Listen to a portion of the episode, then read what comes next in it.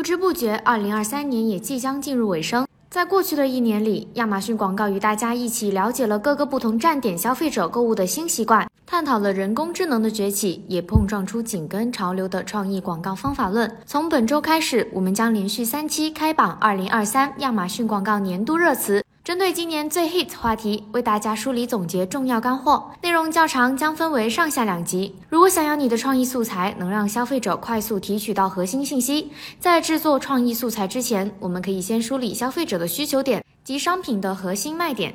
再将卖点和需求进行匹配，通过创意素材呈现。那么我们需要如何呈现卖点呢？我们可以使用日常场景图，让消费者有身临其境的使用感受；还可以引入节日元素场景图，增添更多色彩和商品属性。标题是你对消费者说的第一句话，针对性的表达能让消费者直接看到你的优势。当你想要推广新品时，强调商品独特性。可直接使用新推出等词汇。当你想要促进整体销量时，展示商品卖点，突出价格优势和促销等信息。当你想要提升品牌知名度时，展示品牌特色，体现生活方式，与顾客建立心理联系。当你想要推广高单价商品时，使用词汇提示场景，打造高级感，才能精准吸引顾客群。那么，如何在文案和创意的巧思中加入核心卖点，让消费者有 I want this 的触动呢？对于理性决策的产品，可以利用第三方背书增。强品牌好感，同时强调提供给顾客的长期服务。对于感性决策的产品，则可以侧重于在品牌旗舰店讲述品牌故事，